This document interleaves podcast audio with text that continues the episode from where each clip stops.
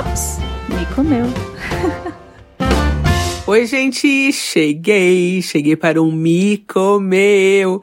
E hoje eu não tô sozinha, meu publi. Quem tá aqui comigo hoje é a Onda Eco. A Onda Eco é um movimento que nos ensina e convida a limpar a casa sem sujar o planeta, por meio aí de produtos 100% à base de plantas com fórmulas que não agridem a pele, que são seguras para as crianças e para os animais. E também são ótimas soluções para pessoas com alergias aí, pele sensível. Eu tenho a pele da mão muito sensível, assim, qualquer coisa come a minha mão.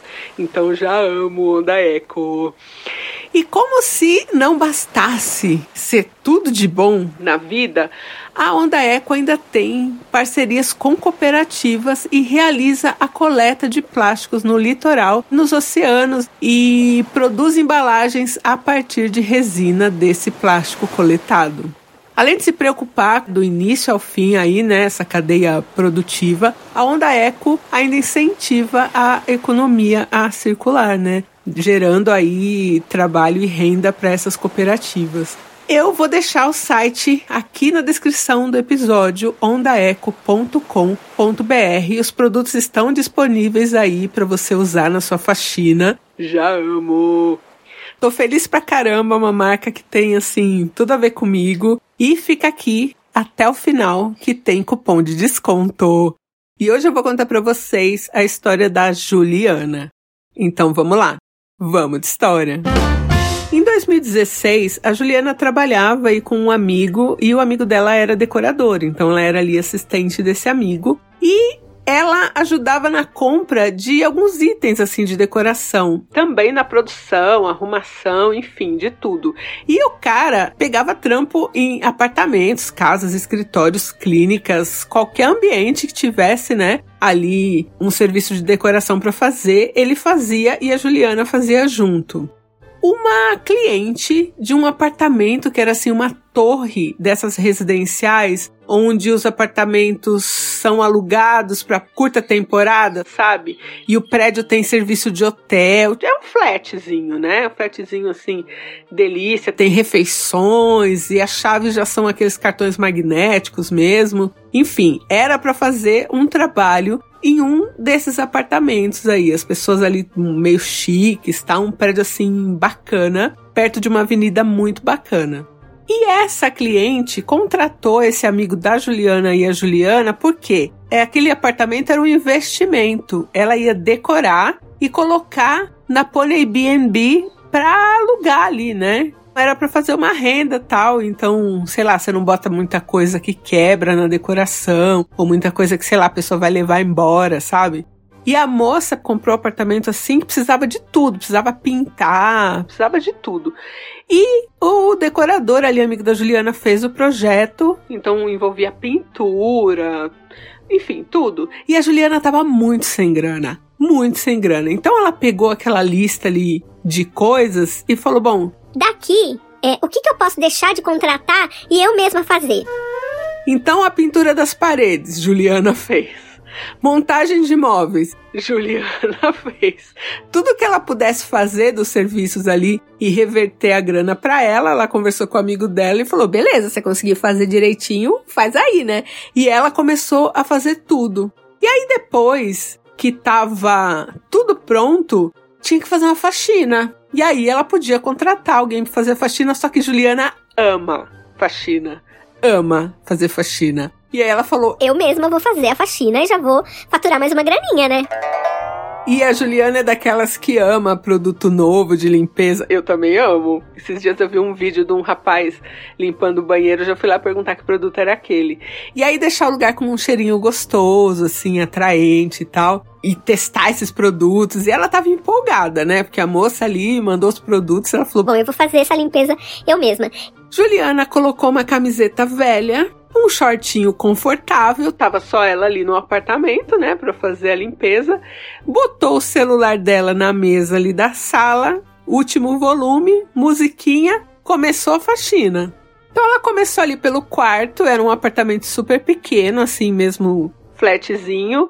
E aí depois do quarto ela fez banheiro e vinha ali para a sala onde tinha sala cozinha. E por último, Juliana ia fazer a varanda. Que tinha uma varandinha muito pequena, mas muito charmosa, com vidro. Como ela tinha feito a pintura e algumas partes ali deu uma escorridinha de tinta, então ela tinha que passar uma palha de aço ali nos vidros, enfim, fazer o trampozinho de limpeza. E aí esse trampozinho mais chato, assim, mais pesadinho, ela falou: Bom, vou deixar pro final. Juliana foi lá dançando, tal, musiquinha boa, foi fazendo a faxina. Chegamos na varanda. Juliana limpou o vidro por dentro, as portas da varanda, as portas de vidro, né? A gente tá falando aqui de portas de vidro, de correr. E aí ela foi pro lado de fora para jogar uma água ali e limpar aqueles vidros pelo lado de fora. Juliana jogou a água, começou a esfregar, fez um lado, correu a porta, né? E fez do outro. Quando ela correu a porta, ela escutou um tec. Sabe de coisa que travou? Sim, a porta de vidro fechou. A Juliana, quando ouviu aquele clique, ela falou: Putz. E que ela olhou aquela maçaneta da porta, aquele negocinho de abrir a porta, só abria por dentro. Só por dentro. Olha o perigo, né? Um perigo isso. Pelo vidro que estava impecável, limpíssimo, a Juliana viu que o celular dela estava lá em cima da mesa.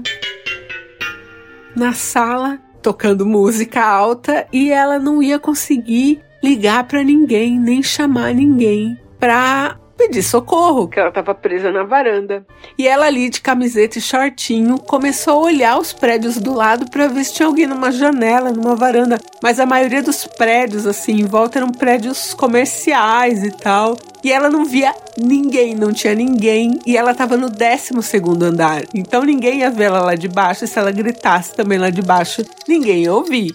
Juliana em pânico, o tempo passando ali, ela sem saber o que fazer no 12 segundo andar. Até que mais de uma hora depois, tinha passado bem mais de uma hora, a Juliana avistou duas moças que estavam assim no alto de um prédio, assim, tipo naquela parte, telhadinho do prédio ali, fumando era um prédio próximo e aí a Juliana começou a gritar: Moça, moça, pelo amor de Deus, eu tô aqui na varanda, aqui, aqui. E as moças ouvindo aquilo, mas não conseguindo localizar, né? Porque pensa um prédio cheio de varandinha, até você achar a Juliana ali de shortinho. gritando socorro, elas procuraram até que elas encontraram a Juliana. A Juliana começou a gesticular e falar: Estou presa! Eu estou aqui, presa na varanda! Por favor, liga! Fazendo sinal assim de telefone com a mão: Liga aqui na recepção do prédio! E aí as moças provavelmente procuraram ali o telefone no Google para poder ligar e avisar alguém da recepção de que Juliana estava presa na varanda. E a Juliana falou que foi muito difícil até as moças entenderem o que ela queria, o que ela estava falando, porque, sei lá, a moça pensou que ela estava pedindo o telefone. tipo eu, né? Se fosse eu, som, você ia falar lá, a moça já tá me paquerando pedindo meu telefone. a autoestima, né? e aí, depois de mais um tempinho, também tem esse detalhe. Ela tinha que gritar o número do apartamento. Então foi um auê, gente, para ela conseguir é, avisar onde ela estava para o cara também, o concierge lá do daquele flatzinho, é, conseguir encontrar a Juliana, em qual apartamento que ela estava. E aí o cara chegou lá para libertar a Juliana da varanda, meio rindo, assim, sabe? Meio sério, meio rindo. E aí ela falou: Putz, obrigado, valeu aí. Terminou ali a faxinazinha dela. E agora, pelo menos, ela não desgruda mais o celular. Vai ouvir música, primeiro ouve de fone, porque tem outros apartamentos ali em volta, dá uma poluída aí nesse, nesse ambiente, né? Então ouça de fone, fica com o celularzinho ali perto, que aí se você ficar preso num cômodo ou na varanda, aí você pode telefonar, né?